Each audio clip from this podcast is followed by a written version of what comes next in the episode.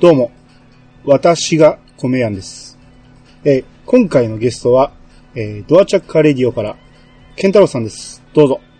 はい、どうも、ケンタロスヤンでございます。はい、よろしくお願いします。どう。もでございます。はい。久しぶりですね、なんか、ごめんなさい。ああ、そうですね。あんまうん全然久しぶりな感じはしないですけどね。うん。うんいつも喋ってますからね。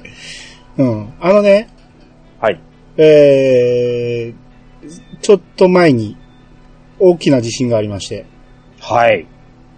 えー、私の住んでる隣の市がね、震源地だったんですよ。はい。で、まあ、過去にね、阪神淡路大震災の時に、震度4ぐらいまでは体験したことあったんですけど、はいはいはい。今回6強でね、はい。あの、全然違いましたね。あー、しかもまあ、それこそ、震源が、まあ、ほまあ、本当に、あれでしょ近いんでしょそうそうそうそう。やっぱりあの地震の速報が、まあ、会社もう俺出勤してたんですけど、うん、大阪で偉い地震みたいだよっていう話になって、うん、米屋さん大丈夫かいなと思って、うん。やっぱ一番最初に心配になりなりましたよ。うんで、それからでもすぐ修行だったもんで、うん、お昼、昼飯の時にね、よよよくツイッターやら見て、LINE の通知も相当入ってて、うん。ちょっと驚いた次第でした、あれは。なんでしょう。まあ、揺れの大きさっていうかね、うん。あのー部屋の中のものが崩れ落ちるっていうので言うと、うん。前回の淡路だったんですよ。淡路はいはい大震災あの時は、震源が遠かったんで、うん。横揺れに近かったんですよね。あの、ちなみに私もね、うん。あの時京都ですよ、私。ああ、あ、なの京都で、なうんすね、あの、あ、阪神淡路の時も一応、あの、被災なんてことじゃないよ。た、あの、うわ、揺れたなっていうのを感じた上で、うん。うん。出勤したら偉いことになってたっていうのを今覚えてます、ああ、確かあの時ね、あの、私の住んでるところよりも京都の方が震度は大きかったと思うんですよ。そうでしたっけか。うん。だから、へー揺れは揺れたけど、被害的にはこっちの方が意外と、えー地盤が硬くて、うんそんなに揺れないんかなと思ってたんですよ。はいはうん。まあ、それでも前回はもう、部屋の本っていう本が全部落ちてきましたけど、い。うん。だ今回の方が、その、震源に近いということで、縦揺れやったんですね。あーまあ、縦揺れというと、うん。我々私らで言うと今度はあれなんですよ。東日本大震災。はいはいはい。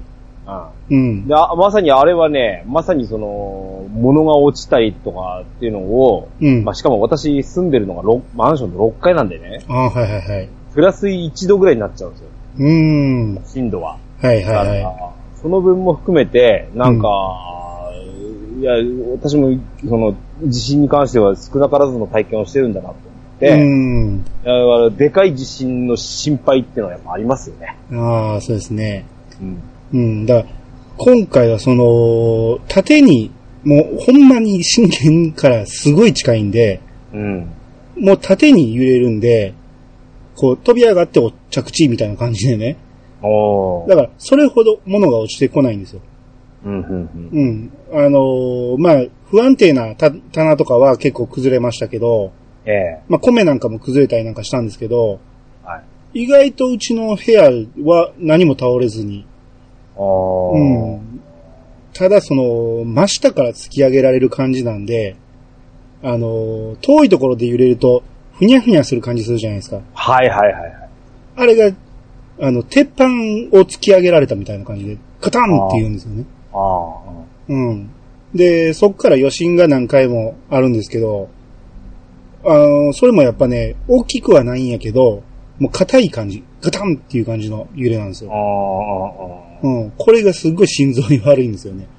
また、また揺れたみたいな感じになっちゃうんですよね。そうそうそうそあう。で、この後に大きいの来るんちゃうかっていう、こう、身構えが必要なんで、あ。結構あの、初日っていうかあの日はね、結構体中が緊張しっぱなしで、ああ。うん。なんか常に力入ってる感じがするなっていう感じだったんで、めっちゃ疲れたんですよね。ねえ。うん。まあ本当に、まあ犠牲になられた方もいらっしゃるような、うん。あー地震だったわけなので、うん。いやいやいや、なかなか今回も大きな地震としてはね、しかも、まあどちらかというと首都圏に近いところにうん。来たっていうのもあるので、うん。まあ、ただね、地震は大きかったし、その被害を受けた方とか結構いたんですけど、その、過去の、えー、東日本にしても、阪神淡路にしても、熊本にしても、ちょっとレベルが違うぐらいの災害やんで、そっちは。大阪の方ってね、意外と普通やったんですよ。はうん。まあ、多分ね、あの、大阪のもっと北の方の、えー方たちは、しん、あのーガスや電気が止まって大変やったと思うんですけど、あ、うん。淀川の川越えてし下に行くと全然普通やったんで、ああ、そうですか。うん。だから、報道の仕方なんですよね。うーん。もう大阪がめちゃめちゃになったみたいな感じの報道の仕方するから、多分余計な心配をかなり日本中に与えてるんじゃないかなと。ね。うん。だから、もうちょっとピンポイントで、ここだけが、あの、すごい被害ですが、他の大阪は今のところ被害は出てません。ただ、これから来るのかもしれないんで、えーこういう備えをしましょうっていう報道をしてほしいんですよ。うん。うん。もう、こんなに悲惨な目に遭ってます。大阪すごい大変ですっていうのをね、ずっと同じ映像を繰り返しやるから、もう大阪がパニックになってるんじゃないかなって思われてると思って、うん、すごい皆さんに心配かけたんで、うん、報道の仕方がもうちょっとうまいことやってくれへんかなと思うんですよね。俺も、ね、こうやって大きな地震を経験した上で、うんい、や、それはもちろん、うん、そな備えてちょうだいねっていうのは当然だと思います、それは。うん、ですけど、でそこですよね。大事なんですね。そうそうそう。過度なやり方をするなってことね。そう。もう悲惨さだけを伝えようとして、こう、なんか、ありもしないことまで言ってるような気もするんですよね。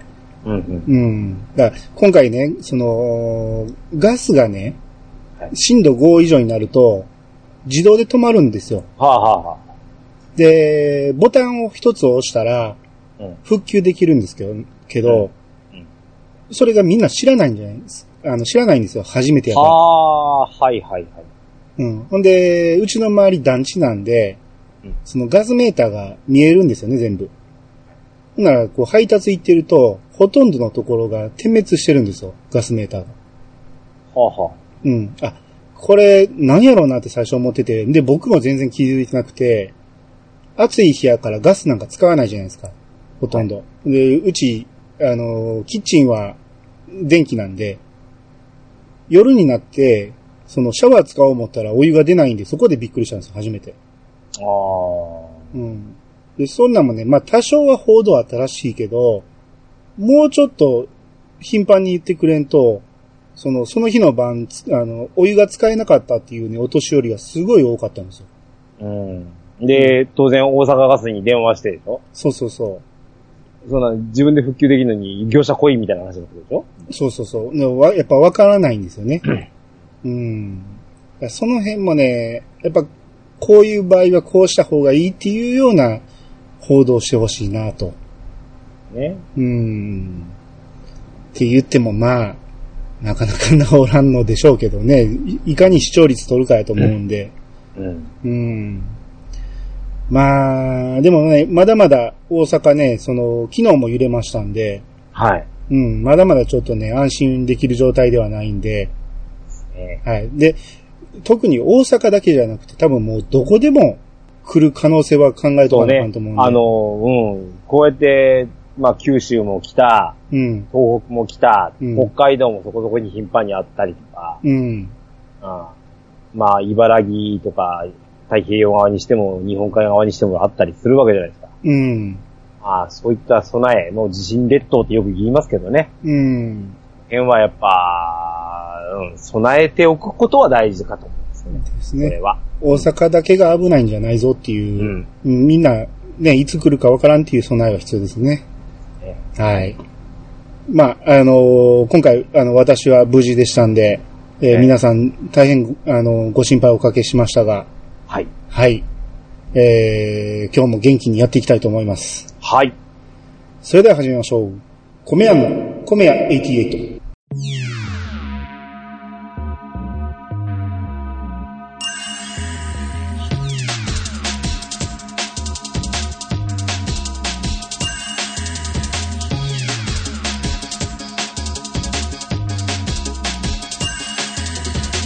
この番組は謎の米屋、米屋が好きなことを好きなように好きなだけ話すポッドキャストです。改めまして、どうもです。はい、改めましてよろしくお願いします。よろしくお願いします。はい。えー今回は米米通信ということで、はい。えーっと、5月22日のマシュマロマンさんの文から読んでいきたいと思います。はい。パンタンさん、回復祈願。米やんさん、さすがのタイミングです。といただきました。ははい。い、ありがとうございます。これはどういうことかというと、まあ、前回出てもらったパンタンさんがね、骨折してる状態で録音してたと。うん。うん。うんあのーまさかね、折れてる状態と思わずに、マシュマロマンさんは多分ね、その前の何も言ってなかった、お国自慢の方を聞いて、うん。あ、パンタンさんは、あの、骨折する前に収録してるんやと多分思い込ん で書いてくれたと思うんですよ。で、これを、なるほうん、配信することでパンタンさん頑張れよってみんなに、えー、祈願してもらうっていうことで、えー、さすがのタイミングですって言ってくれてると思うんですけど、実はもうあの時すでに骨折してたっていうね。うん。あれ、だから骨折したから予定に組んでたんやけど、はい。パンタンさん、これやめときましょう。んあの、火ずらしますんでって言ったら、いや、大丈夫ですよって普通に言ってくれたんで、あいや、我々がやっぱりパンタンさん心配したじゃないですか。うん。あの時にだから、え、なんか収録言ってなかったかなとかって思っうて。んいや、まさかいけると思ってないから、まあ、ある種ね、我々、なんか、そういった何かがあった、この、それこそオープニングトークであった地震の時も、うん。ああの、直後って収録の予定だったじゃないですか。はいはいはい。どないしましょうって言ってたじゃないですか。うん、そうですね。うん。やめといた方がいいかもしれないしっていう話をし、こちらが心配したら、まあ、それこそ、米屋さんが、うんいや、まあ、ゲームするか、収録するかですし、大丈夫でしょう。うんいう感じだったんで、 そうなんですよね。大丈夫かなみたいなう感じん。で。あの、備える言うてもずっと壁を押さえて待ってるわけじゃないんで、ね、いつでも逃げれる状態作って、あとはね、自由に過ごさんと、ね、しょうがないんで、うん、だから収録大丈夫ですよっていうだのがあったんですよあるある種だからパンタンさんも収録大丈夫だったということは、そういうことなのかなって思ってね。そうですね。次の手術を待つだけなんで、うん。うん。多分あの時も喋らんかったら普通にゲゲームとかしてはったやろうし、う。うんん。ね。うん。ですね。まあだから、その辺は自分で判断できる年なんでね、わ我々。そうですね。うん。なんで、まあまあ、あのーマシュマロマンさんにはね、いらん誤解与えてしまいましたけど、はい。はい。えー続いて、えーダニヤマさんからいただきました。えーう、うちの県の有徳稲荷神社も三大稲荷なんですよ。パンタンさんの毛が早く治りますように、といただきました。はい、ありがとうございます。はい。えー、あれうん。そのユーザー見つかりませんでしたとなるほど。まあいいか。あのーこれね、はい。有徳稲荷神社っていうのが、あの、写真で、えー載せていただいてるんですけど、はい。これ多分、ダニヤマさんが載せてるということは、あの、佐賀県にある稲荷大社だと思うんですけど、はあはうん。で、三大稲荷って、えー前に岡山県会の時に、あのーなんていうとこか忘れたけど、岡山県にある稲荷大社も三大稲荷のうちの一つなんですよって言ってはって、あ。はあはあはあ。うん。だあのー結構よくある日本三大〇〇っていうのは、うん。残り一つが結構決まってないっていうのが多いんですよね。ええ。うん。うちがそうだっていうのをみんな言い張ってる感じで、うん。うん。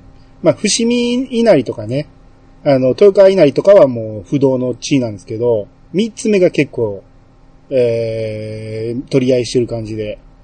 うんうん。ほんで、これ今写真載せてくれてるんですけど、はいものすごい立派な神社なんですよ。うんはこれ見てるとね、赤い、あのーそれこそあの、清水の舞台みたいな感じで、はいはい。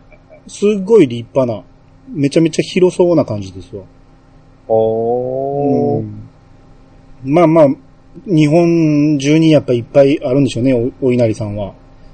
ねうん。まあこれ見てるとね、なんか、ジブリの、あの、映画に出てきそうな、モデルにされてそうな、すごい立派な神社で。え。はうんまあまあいろいろあるんですね。ー。う。うんん。えー、じゃあ、続いて、パンタンさんの分、お願いします。ハンターさん。はい。はい米屋88で岡山県についてお話しさせていただきました。カバーしきれていない地域が多いので、あーほ皆様の補足情報で保管をお願いします。ということで、お聞きくださいませという、まず、宣伝ツイート。はい。続いていいですかはいはちょっいと。うん。はい。話忘れ情報。まず1番目かな。 はい。えー、備前長船刀剣博物館。うん。俺は漢字読めま すよ。はい。うん刀剣の展示や、あー策定解説がされる博物館です。うん近年では、三戦国バサラ、エヴァとのコラボを行い、サブカル層へのアピールも色濃いです。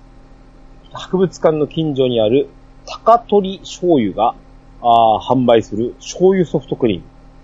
濃厚なチーズみたいな味がとても美味です。ということです。はい。とりあえずここから行きましょうか。はい。うん。えー、こう美談長船刀剣博物館。これなんか今す、すごいなんか人が集まりそうなな感じですね、これ。ですね。うん。刀剣女子みたいな人でしょ、ですね。ああ。で、これ写真載ってるんですけど、伊達政宗がまあ、バサラですわ。ね、バーンと出てますけど。うん。で、エヴァとのコラボがしてたりとか。これすごいですね。その、刀が良し悪しはともかくわからないんですけど、うん。その、塚の部分ですよね。うん。頭おかしいんじゃないですか、これ。こんなんエヴァ使ってましたっけじゃあ使ってないで す。をモチーフにして作ってるっていう感じじゃないですか、でも。ああ。この鞘にしてもね。これ、いいんかなこう、なんか、刀剣博物館としてのなんか、何かを失ってそうな感じしますけどね、これを いや、展で示しもてまあ、こういうコラボレーションで人を呼ぶっていうのはね、今う、ん大いにありますから。うん。まあまあ、あの、ユニバーサルスタジオでね、エヴァが出てたりしますんで、うん。うん。全然ユニバーサル関係ないやんってやつですからね。うん。で、えー、なんか、高取醤油というところが醤油ソフトクリームを出してると。うん。うん。これが濃厚チーズ。みたいなちなみに、あの、米屋さん、これは食べてみたいですかあ、食べてみたいですね。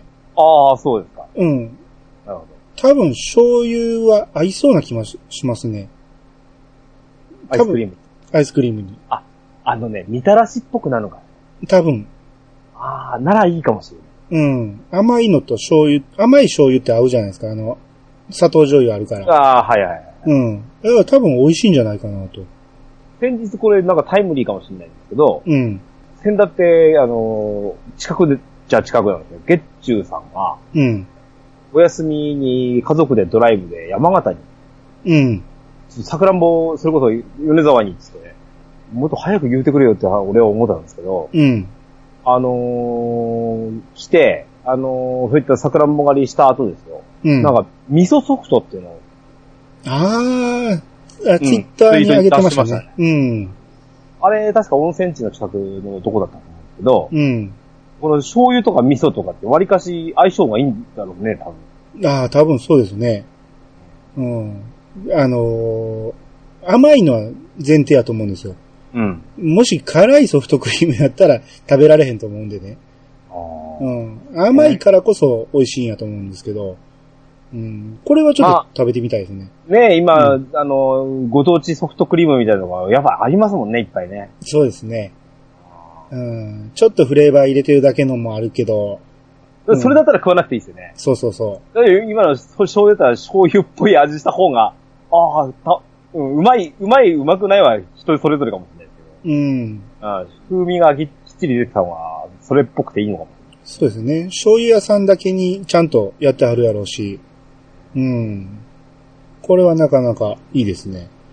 うん。えー、続いてもう一つパンタンさんで、えー、岡山市には路面電車が現役で走っています。うん。岡山市民には当たり前の景色なのですが、路面電車がないところから見れ、えー来られると、なかなかの衝撃みたいです。うん。車体やラッピングも様々あります。夏場には、車内の風鈴、えー下げたりされてますよ、といただきました。ははい。路面電車って、東北にはありますあるわけないじゃないですないんですかか。ないんですね。仙台にもないです。あ、そそうですか。う意外とね、関西はそんな珍しくないですよ。ん。そうなんですよね。うん私もただ、あの、ちょっとびっくりしたのは、うん。あの、ほら、運転免許18歳になって、試験場で取るじゃないですか。はいはい。その時に講習受けるじゃないですか。うん。で、その、聞き慣れない、起動式っていう言葉が出てきたんですね。ほんほんほん。いわゆる起動式っていうのは、要はレールのことですわ。うん。つまり、路面電車が走ってるところを走る時のルールはこうですよっていう教習を受けるんですけど、ありますね。聞きながらこんなん使わねえわって思ってるまあ確かにね、めったにないですね。でしょうん。ただですよ。うん。 18高卒して、うん。京都に私就職したんですけど、はいはいはい。まさか路面電車あるとは思わなかったです。ありますね。うう。ん乱電とかあの辺ですね。残念ですわ、うまだん。ね。うん。あの、そうそうほら、向こうはなんかスピード落とさないじゃないですか。ああ、はいはい。だから、あのー妨げるような自動車は運転はしてはいけないっていう。うん。うん。後ろから迫ってる時は、道を開けないと、譲らないといけない。そうですね。うん。向こうが、あの、ブレーキかけてくれるわけじゃないので、うん。一方的にこちらが悪くなるので、っていうので、うん。やっぱ、あの、近く通ったりとか追い上げられてる。怖いですもんね、あれ、実は。ああ、ああそうそうそう、怖いんですよ。あの線路の上を走るときは、いつ来るかわからんと思ってる。そうそうそう。うん。あの、車線変更とかね。うん。あと、雨降ってると怖いんですよね、あそこ。ああ、怖いです ね。つるーって。行きそうでね。、そうんうんあーまあだから、関西は意外と京都もあるし、大阪もあるし、ありますよね。滋賀もあるし、うん。そんな珍しいことではないんで、滋賀にもある。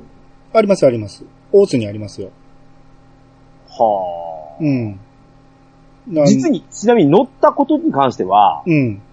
ハンカーでね、渦政あたりをうろうろしたことがあって、それで、なんか一回乗った覚えがあるんですけど、うん。乗り方もなんかバス、電車合わせたみたいな感じですよね、確か。あ、そうですよね。ほほぼバスですよね。ですよね。だかうんら停留所っていうか、駅ではなくて、うん。しかもなんか、道の真ん中にあの、なんていうの中央分離点みたいので、駅になったりするでしょそうそうそあう。で停留所が。うん。なんか、不思議な感じですもんね、あれね。ああ、そうですね。僕も乗ったことあると言われたら蘭電と、で、熊本行った時に乗ったぐらいですね。熊本もある。熊本もあります。へうん。だからけ西日本に多いんかな結構いろんなとこで見るんで、そんなに珍しいイメージがないんですよ。こう言っちゃうんですけど、外国っぽいですよね。ああ、そうですね。うん。イギリスとかさ、うん。ありそうでしょなんか、北欧とかにありそうでしょああ、そうですね。ちょっとスピードも遅いし、のんびりした感じですよね。ですよね。うん。この、一枚目に出てる、その、なんだろう、レッドブルみたいな色。かうん。っこいいですね、これ。これかっこいいですね。うなんか路面電車って、その古いん。そうそう。車体のイメージなんです後けど、ろね。えらい新しいですね、これ。うん。えらいかっこいいですね。ねえ。あーほんワイで、パー、でかいよ、でかいわ。あーこれほんで、大阪だけなんかな、チンチン電車って言うんですよ。いや、昔から言うでしいや、やっぱそれは全国で言うんですね。ょ。うん。でもチンチン電車ってあんまり、でも最近は聞かないんで、うん。やっぱ路面電車っていうのが当たり前になってきたんかなと。うん。そうかもしれないですうね。ん。はい、えー、っと、じゃあ次、テイタンさんの方お願いします。はい。えー、テイタンさんより頂戴しました。はい。岡山会拝聴を詰め込まれて、岡山の魅力いっぱい。まずは、混浴温泉という顔文字が入ってますね。うん。えー、某ラスベガス村ももう少し何かあったのではないか。ということでした。ははい、ありがとうございます。い、ありがとうございます。はい。まあ、あの、岡山会はね、パンタンさんっていうもう、プロの、何のプロやらわかうらない。ん、もう、すごく流暢にね、あの、喋らはるんで、その分、テイタンさん、テイタンさんも出る予定やった佐賀県会うん。の、えー、もうちょっと何かあったんではっていう、あくまで自虐ですけどね、これはね。佐賀県のよくある。うん。まあでも、混浴はちょっとびっくりしましたね。川湯温泉で混浴っていうのは、うん。全く仕切りもないところでね。見たことないけどな、婚浴って。あ、僕も入ったことないですね。あ、あるのはよく聞きますけど、うんうん。あ、一回だけあるか。あ、本当ですかあの、和歌山のね、龍神温泉でね、外湯があって、混浴やったんですよ。はい。あの、僕と先輩、男の先輩二人で行ったんですけど、ええ。僕と先輩が入ってで出るまで誰一人来なかったですね。 面白くないわな。全く何もなかったですね。うん。 まあでも、あっこにはなかなか外湯で混浴ってなかなか混やろなとは思いますけどね。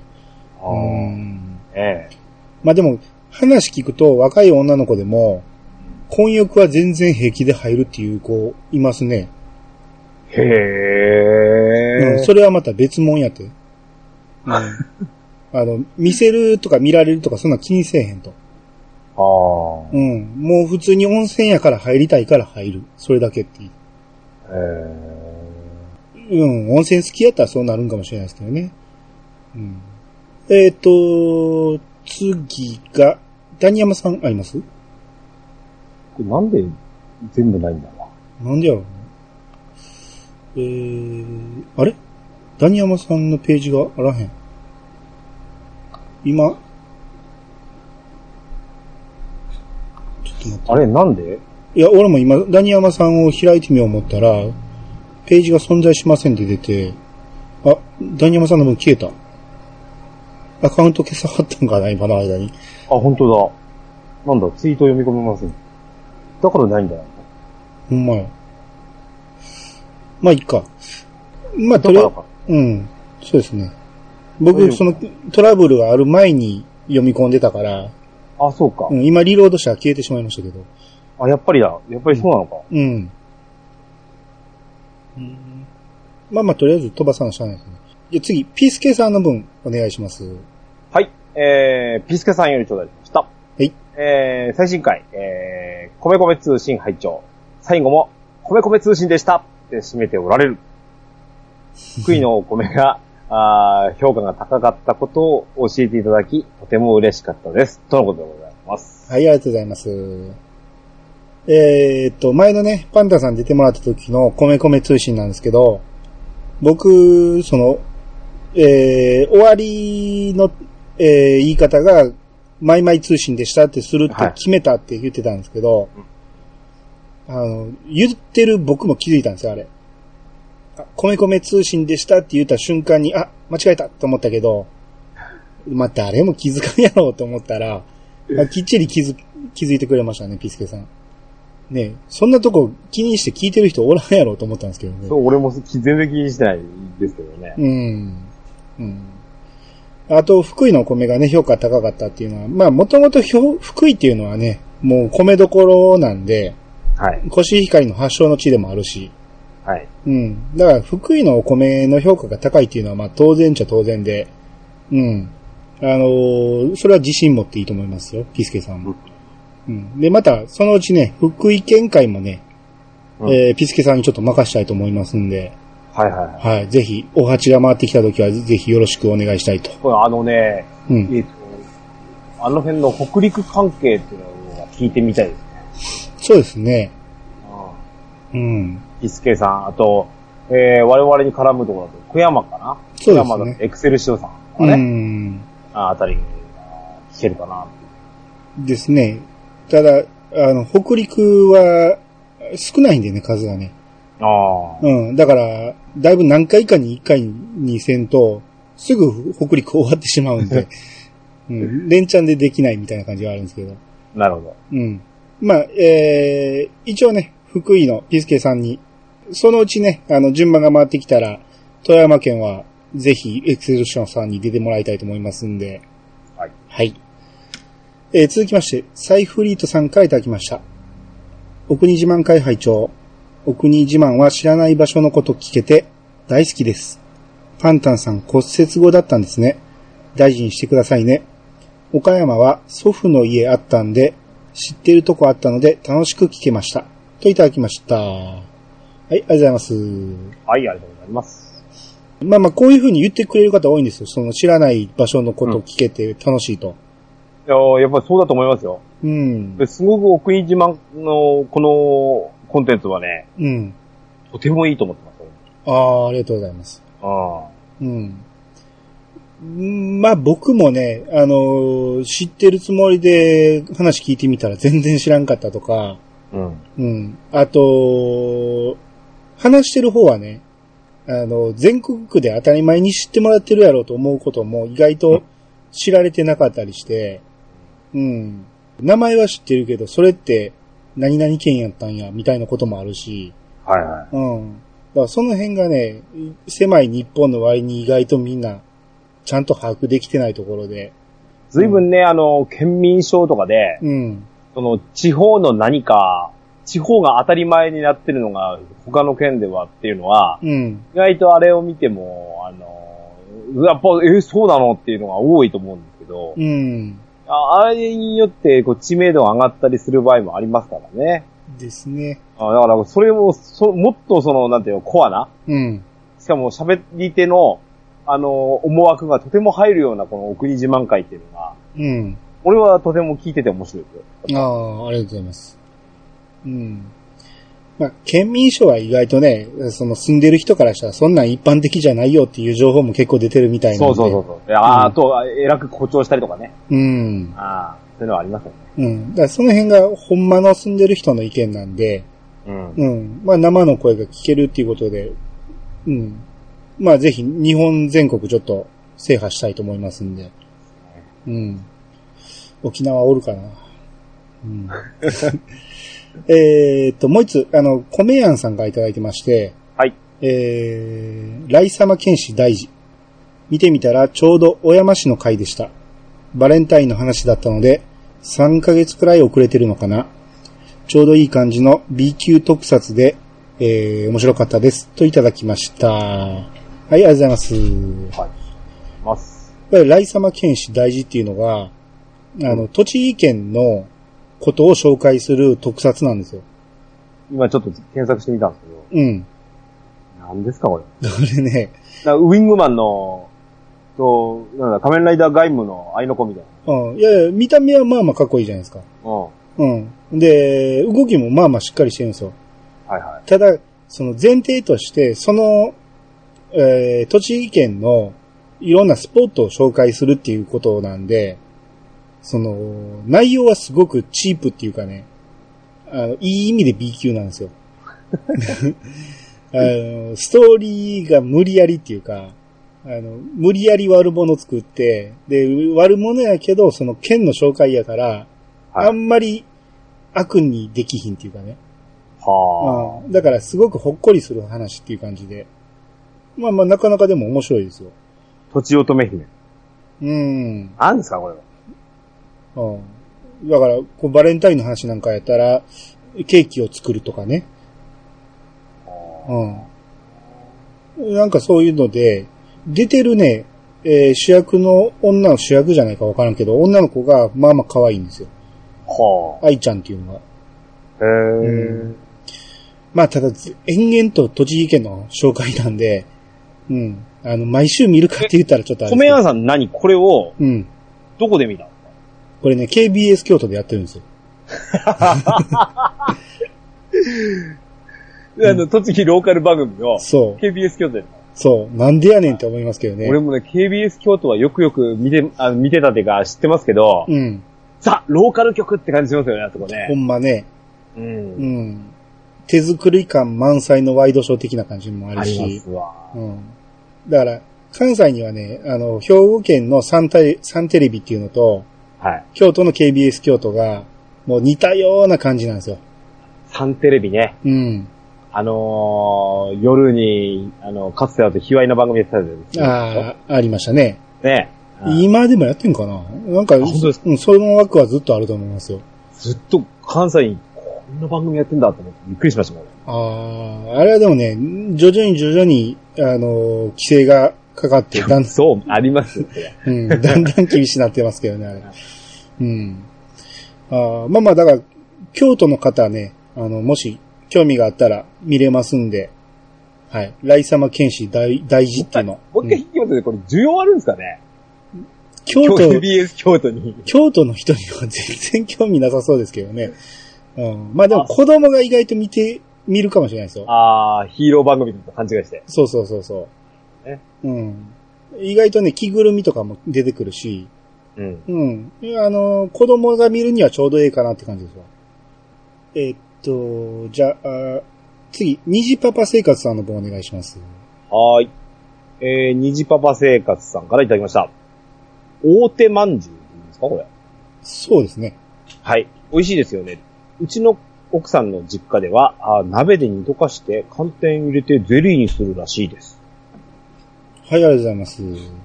なんてこれ。大手まんじゅうってそんな寒天にできんの寒天入れてゼリーなんかできんのかなわざわざまんじゅうできたのに、え、これ、ちょっと冗談ですよ。あ、あれですよ。まんじゅうの皮がね、めっちゃめちゃもう今ね薄いんですよ。うん。うん。あの、見てるんですけど、うん。あの、金つばレベルですよね。そうそうそうそう。あ薄薄くて、中が、あの、あれなんで、あんこなんで、あ。ほほぼあんこ塊の上に、うん、うっすらしか皮がないんで。うんね。要は、これ、鍋で溶かすと、ただの、あの、あんこになると思うんですよね。うんっていうことは、寒天入れてゼリーにするっていうことは、羊羹みたいにするってこと でしょ。 ゼリーっていうよりも羊羹やと思いますね。うん。まあまあ、それはそれで美味しいと思いますけどね。わざわざ出来上がって出る来も上んが。ってるものにね。うん。このまま食べて十分美味しいと思うんですけどね。ええと、俺も思うのですが、うん。うん。やっぱ変わった文化があるんですね。 虹パパさんの奥様っていうのは、同じ県なんですかね。いや、確か岡山って言ってあったんじゃないですか。あなるほど。だからか。うん。はあ、はあはあ、もう食べ慣れてるんかもしれへなえい。食べ慣れすぎて、その、二次創作をしてしまってるんじゃないですちょ、ちょっと、ちなみに、あんこの話ですけど、脱線していいですかか。はいはいはい。あのー、我が県にですね、うん。あの、山形県に、うん。えっ、と、鶴岡のお店が、あれかな売ってるとこなんですけど、えー、名家故郷っていう、はい。古い鏡とか故郷。あ、はいはいはい。で、これ、まさにこう似たような、この、あんこに、うん。あんこに、なんだろうな、砂糖を表にこう、なんだろう、まぶして、うん。で、固めたみたいな。はいはいはいはい。で、中に牛皮が入ってるんですよ。うん。はあの、八つ橋の皮みたいなやいはいはい。つね。で、これね、うちの神さんめっぽう好きなんですよ。えー。ただね、この間、食べ、半分食べながら、うん。あろうことか、私この牛皮のどこだけでいいのになっていう、そ の、故郷全否定、俺は今の聞き捨てならんぞって反感し、反論したんですけど、うん。あんこのお菓子なのに、お周りいらねえってどういうことなんだよって。 何言ってんだんだつって、突っ込みましたけどあね。あ。うまいんですよ、この故郷って。はいはいはい。いや、でもね、皮だけでいいっていうのは気持ちわかりますよ、僕。うん。あの、あの皮の部分がほんまに美味しいんですよね。うん。うんこれ今、画像で見ましたけど、え結構薄っぺたい感じで。そうですね。うん。あの、なんだろう、あの、月月餅ってわかりますかね。はいはいはいはい。あれみたいな大きさなんですけど、うん。うん、でもね、かあの、あの、表が砂糖でカッチカチなんですわ。あ、カチカチなんですね。そうそう、カチカチ。へえ。うん。あの、きちんとなんか、あの、結晶化してみたいな感じで、うん。砂糖がかかっへーた。これ、これ、しかも、えいい値段するはずですよ。あ、そうなんですね。それを解体してね、うそんの。牛皮だけでいいなってよく言ったもんだなと思って ね。あーあー。いや、でも美味しそうですね。中の餅がええ感じでです。美味しそうですね。なかなかね、うわあのうちの土地では、あこう、買い求めできないような感じなんで、うん。いただくか何かしたいとみたいな感ああ、なるほどね。じ。ああうん。うですん、うん、うん、うん。えーと、じゃあ、続いて、えー、こんばんはさんからいただきました。はい。岡山県拝聴昔親が日本晴れっていうお米を作っ、えーお米をコシヒカリを作ってました。うん今はコシヒカリになってます。えー、柏を使った蒜膳焼きそばも美味しいですね。といただきました。うんへ。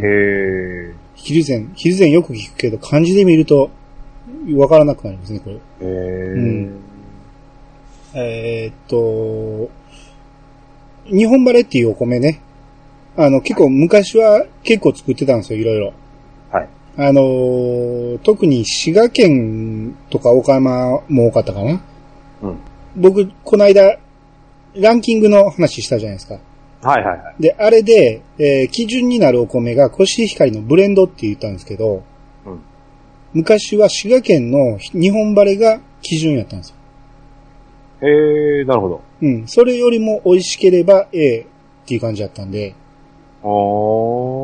うん。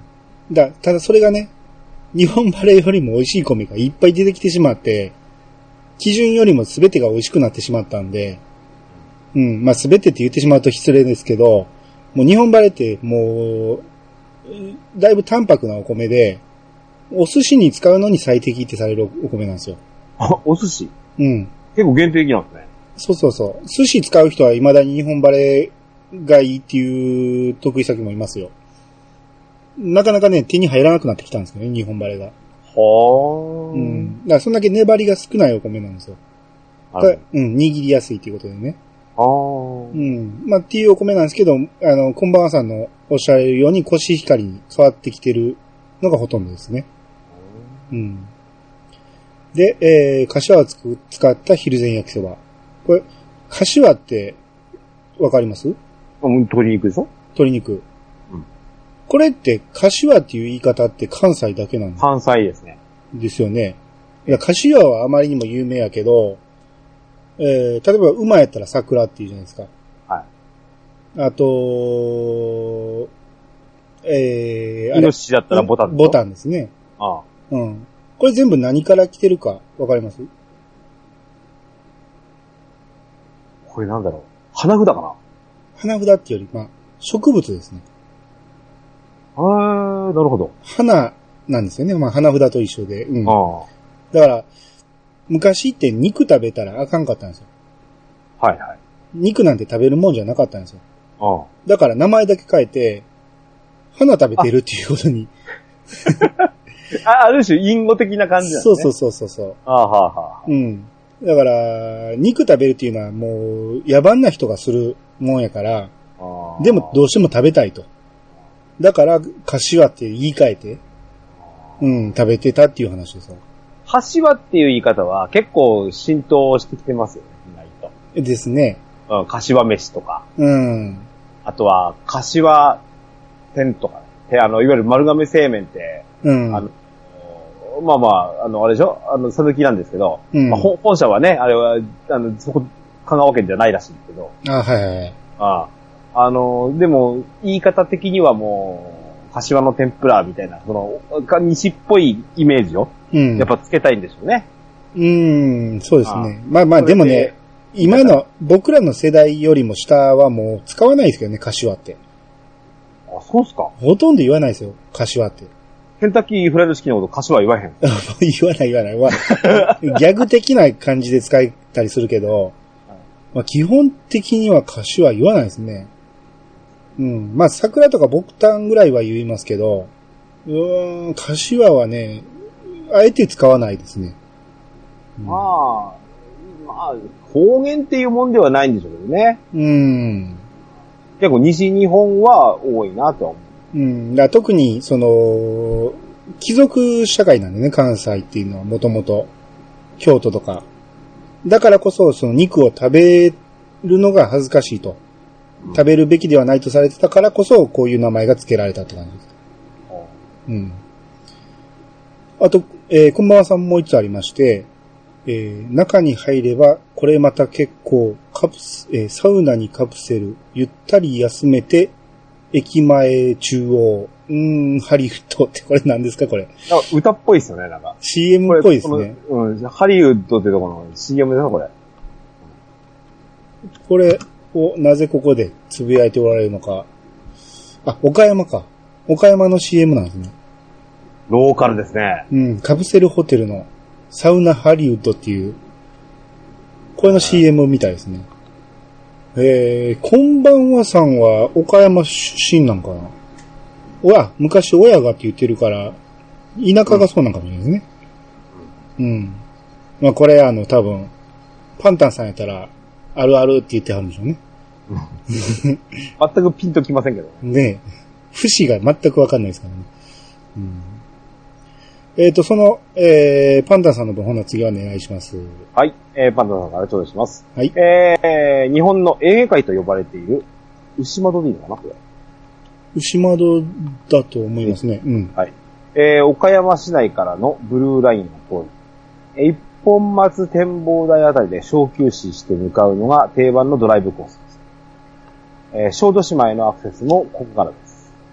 晴れた海のお景色も良いですが、あー夕焼けも綺麗ですよ、ということになっております。はい、ありがとうございます。これはまあ、岡山の、あの、ドライブコースですね。うん。うん。まあ、一本松展望台っていうのは確か前言ってあったんで、うん。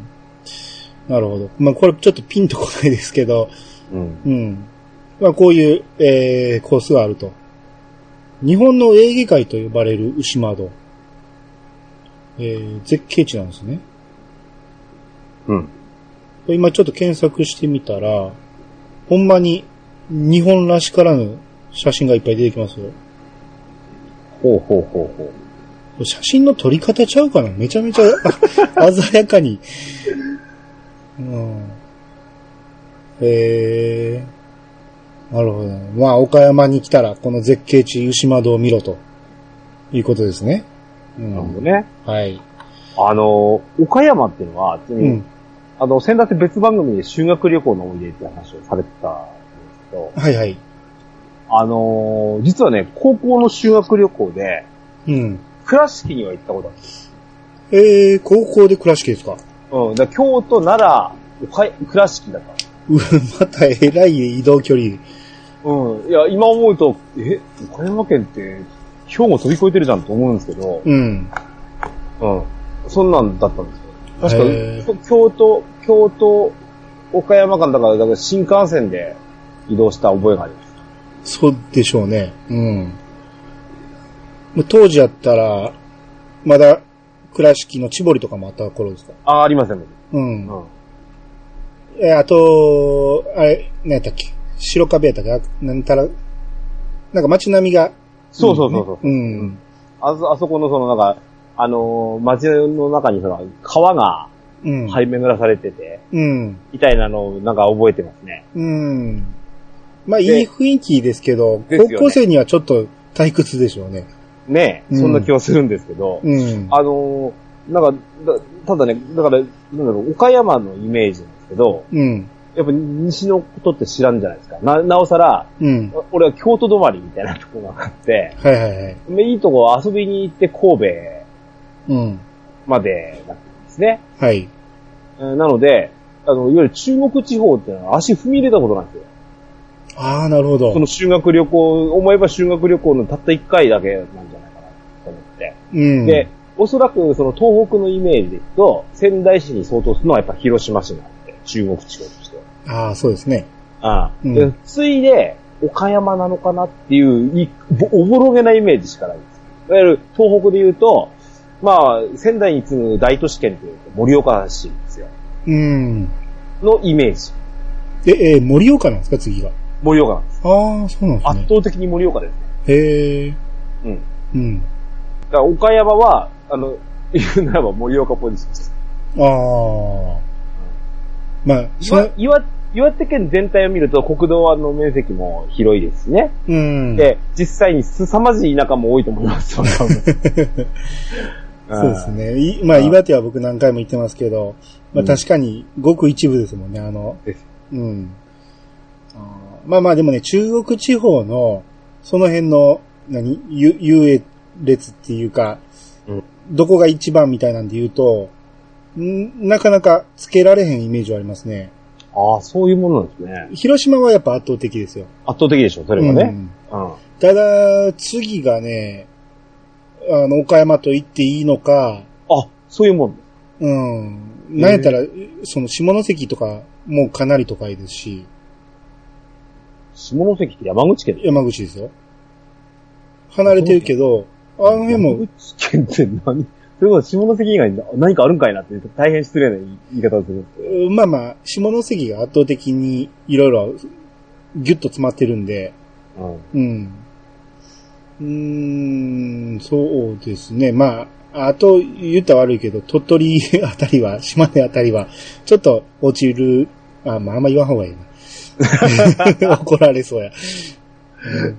うん。うんえー、じゃあもう一つ、パンタンさんからいただきました。えーはい年明けに買ったやつです。最近したんですが、バナナクリームロールにシガーフリュシガーフライをサンドする食べ方を紹介されてました。今度試してみます。といただきました。えー、バナナクリームロールの話をされてたんですけど、はい。あの、アメトークでもね、千鳥やったかな誰かが、あの、バナナクリームロールが有名だって言って、みんな大好きで食べてるって言ってたんですよ。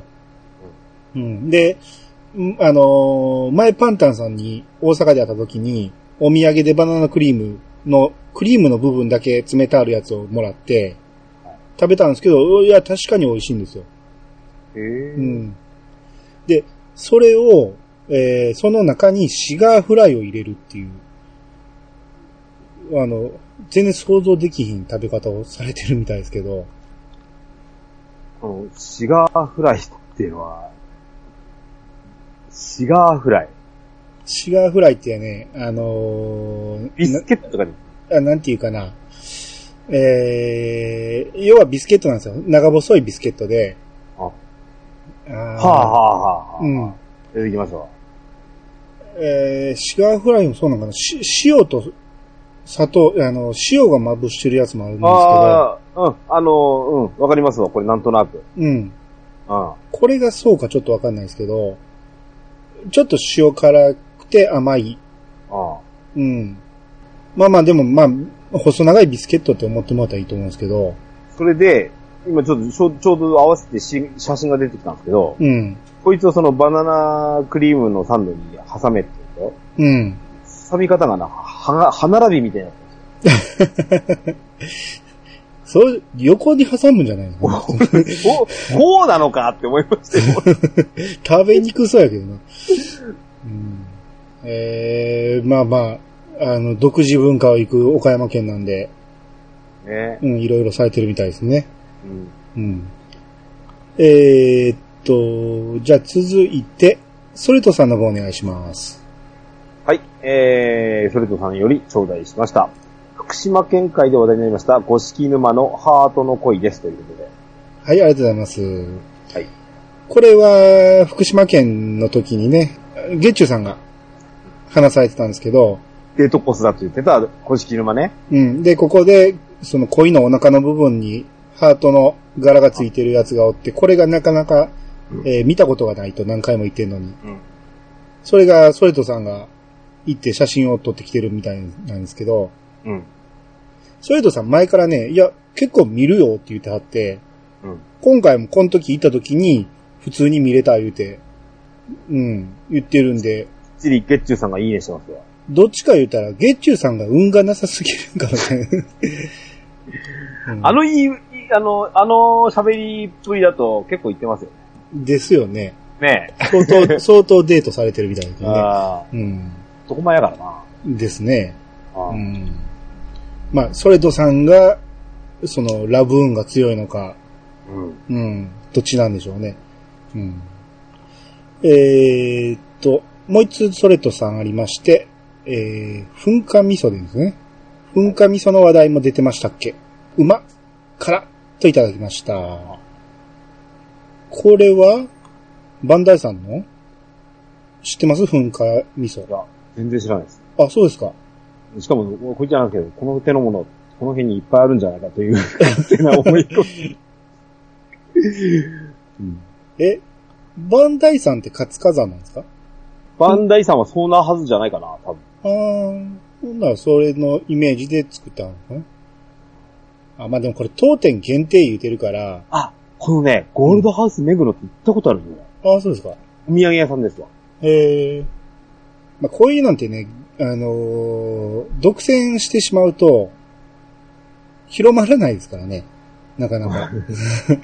ここでしか買えないっていうのは売りにもなるけど、あの、一般的にならないっていう、あのー逆効果もあるんで、うん。うん。うんまあまあ、からし味噌は美味しいですからね、普通にね。うんうん。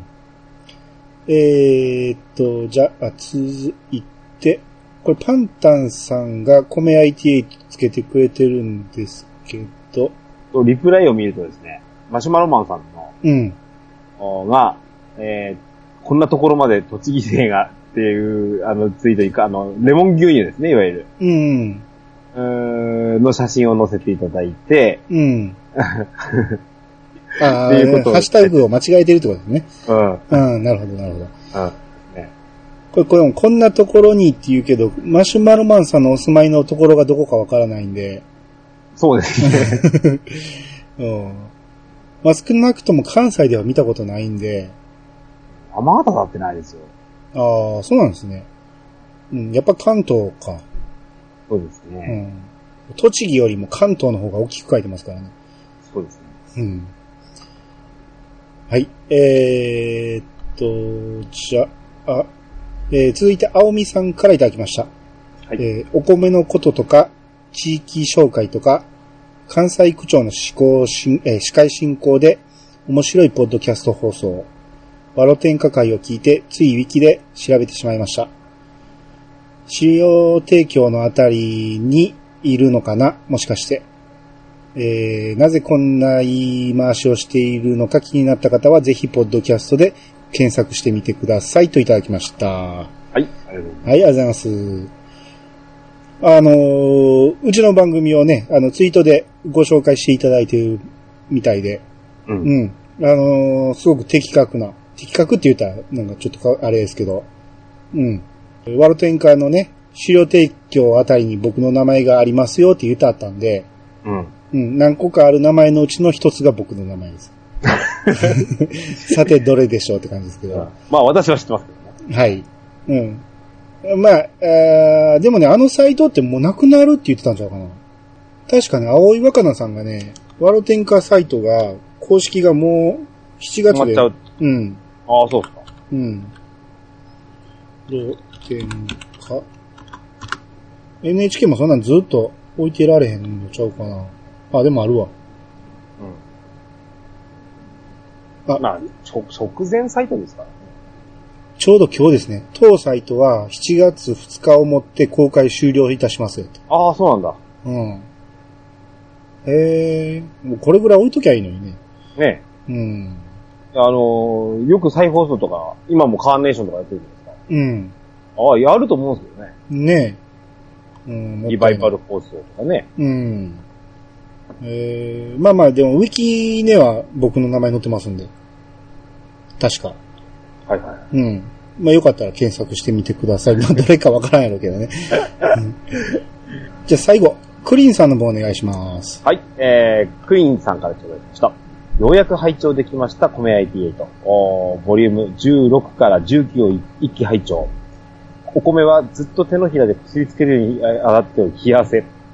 私が夕飯の当番になった際は、あー米屋さんがおっしゃっていたような洗い方と冷たい水を入れて炊こうということでした。はい、ありがとうございます。はい、えー、この16から19って何を喋ったか全く覚えてないですけど、うんまあ書いてある内容からして、お米の炊き方の話ですね。ちょうど私が今日、あの、読み手も含めて来たからですけど、うんこ。のププリンさんのドアラジをね、うんあの、聞いていただいて、うんなおかつ、うちのその、ドラゴンクエスト10のチーム、えーチームドアラジですね。うん。あの、あの、小宮さんもご存知の、あの、兄さんがチームリーダーされてるんですけど、はいはいはい。あのあそこのうんチームに、あの、所属されたんで、クリーンさん、チーさんっていう名前で、のキャラクターでされたんですけど、うん。まあ、ドアラジきっかけなんですけど、やっぱ、それに絡む、ポッドキャストを、やっぱり、片っ端から聞いていくっていう。ようおーに形形なもんで、うんあの、メア88にたどり着いたっていう多分これ、それからの話ですよね、多分。ああ、ありがたいことですね。うん。俺の狙いもし、あの、狙い通りです。示してるんです。ああ、ありがたい。うん。で、やっぱね、お米の洗い方がね、手のひらでこう、こすりつけるように、まあ、ゴシゴシ洗ってはったと思うんですけど、まあ、これがね、やっぱ昔から一般的な洗い方ではあるんですよね。うん。うん。ただ昔はやっぱり精米技術が悪くて、うんあの、ゴシゴシやらんと綺麗にならなかったっていうのもあるんですけど、はいまあ、あの時も話した通り、今はそんなゴシゴシやらんでも、指立てて、さらっとかき回すだけでいいっていう感じなんで、うん。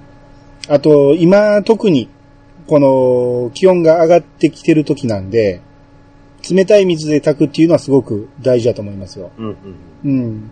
下手したら前の晩に仕掛けてしまうと、うん。うん。朝にはね、お、お、あのー炊飯器の中でね、あの、お湯になってしまう可能性があるんで。はいはい。うん。あんまり良くないんで。うん。なるべく冷たい水で炊いてもらう方がいいと思います。はい。まあ、クリンさん、これからも、えー、よかったら、まだ19なんでね、今回56かなんか、まだまだ先やと思いますけど、はい。いっ役立つ情報、役立たない情報もいっぱいです けど。ぱいありますけどね。でもまあ、あの、やっぱ、今日のね、メインの、その、岡山会がメインの話になりましたけど、うん。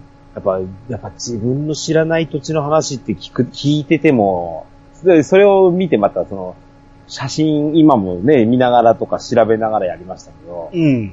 これがやっぱ楽しいですよ。ああ、そうですね旅。行してるとまでは言わないけど、うん。ああ、自分たちの知らねえとこなんだなって思いますもんねう。ん。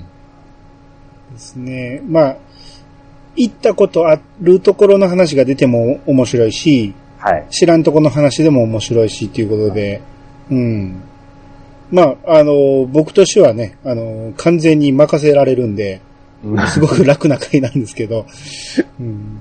まあ、これはまだまだ、えー、この先ありますんで、はい。はい。あの、出たいっていう方も募集中ですんで、うちの県を紹介したいとうん。いう方は、ぜひ出てもらいもらいたいと思いますんで、はい。沖縄の方待ってるんですね。あ沖縄の方、はいはい。ぜひよろしくお願いします。はい。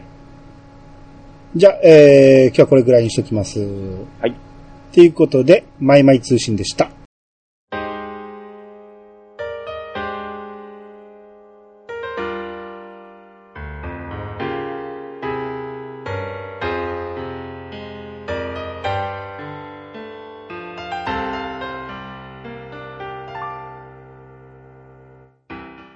はい、エンディングです。はい。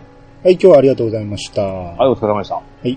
えっとね、前回がね、米米通信のパンタンさん回で、今回2回連続で米米通信をやってるんですけど、はい。これはまあ、なぜかというと、えー、まあ収録の都合で、うんえーこの後、次の分を、もう、日本撮りで撮るんですけど、はい。先に予告しちゃいますね。うん。次回は、うんカレー会です。はい。これは、えー、ケンタロウさんの持ち込み企画で、はい。カレーについてもうひたすら語ろうと。あのー、っていうのは、うん。あのー、こういう風に米屋さんに私提案したんですけど、うん。ここまでやってきて、うん。なんでカレーの会がないねカレーといえばカレーライスですからね、やっぱりね。うん。米、ライスといえばカレーだし、カレーといえばライスなんじゃないかなっていうのに、うん。はて、1年以上やってて、これないのなんでしかも、うん俺別に、あの、いや、カレー嫌いな人見たことないんですけど、あなんですかね、あの、でしかも、めっぽうじゃ俺カレーに目がないとか、うん吉田栄作みたいなこと言わないで すよ。ああ。ーうん。そんなこと言わないんですけど、うん。あのーそういう、まあ俺も言い出しっぺですからね。うん。まあ俺が喋るしかないかなっていうのもあって、ああ、はいはいはい。うん、実は。まあ、あのーさらにね、ゲストで、うん。えーうちの番組にはもう何回か出てもらってるあの方を呼んで、いや僕ら3人で喋るの初めてですね。うん。うん。うん、あのーそれぞれはね、話してるんですけど、 3人揃ってっていうのは初めてなんで、どんなトークになるかすごく楽しみなんで、そうですね。うん。まあ、カレーの話は多分ね、尽きないと思いますけどね。ん、うん、いろいろ、えー、あなたならどうみたいなね、話がいろいろ出ると思いますのでこれまた、あれですね、あのーこの、こあのー、米米通信が、うん。またなんか活性化しそうな、引き出しそうな感じがして。カレーで埋まりそうですね。うあーん。まあまあ、皆さんの意見もお待ちしたいと思いますので、まあそれはね、まあぜひ聞いてから、あの、うん、あの、流してもらえたらなと思いますんで、はい。はい。えー、ということで、まあ次回も、あの、ケンタロウさんよろしくお願いします。よろしくお願いします。はい。じゃあ終わっていきます。